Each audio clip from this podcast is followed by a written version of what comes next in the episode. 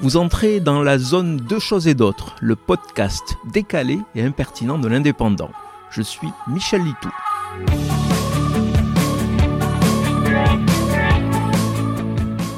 Au cas où vous avez loupé l'information qui a tourné en boucle jeudi sur toutes les radios et le lendemain dans presque tous les journaux de France et de Navarre, une femme a remporté le prix Goncourt. Brigitte Giraud décroche le prix littéraire français le plus prestigieux pour son roman d'autofiction Vivre vite paru aux éditions Flammarion. Une récompense plus que méritée pour ce texte dont l'Indépendant avait fait la critique dimanche dernier dans sa page livre. Le titre du roman est extrait de cette expression prêtée à Lauride Vivre vite, mourir jeune. Une phrase présente dans le livre que le mari de Brigitte Giraud lisait la veille de sa mort. En 1999, il s'est tué au guidon d'une moto japonaise, une Honda 900 CBR Fireblade, un engin surnommé par les motards européens la moto de la mort. Ce concours est très rock, comme la passion du mari de Brigitte Giraud, critique musicale au monde. La romancière, dans un exercice de style brillant, tente de comprendre l'inexplicable, la fabrication d'un fait divers.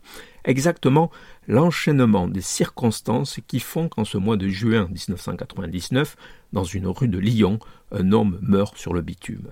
Comprendre, vingt ans après les faits, pour enfin tourner la page. Elle se trouve nombre de raisons pour estimer que c'est sa faute, sa très grande faute, si son mari n'a jamais vécu dans la maison qu'il venait d'acheter trois jours auparavant, mais estime aussi que si ce n'était pas à cause d'elle, d'autres événements extérieurs auraient conduit à la même fin inéluctable.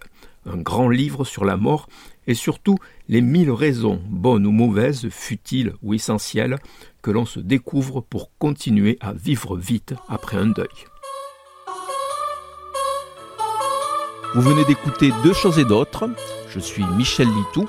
Si ce podcast vous a plu, retrouvez ma chronique tous les jours dans l'Indépendant. À demain!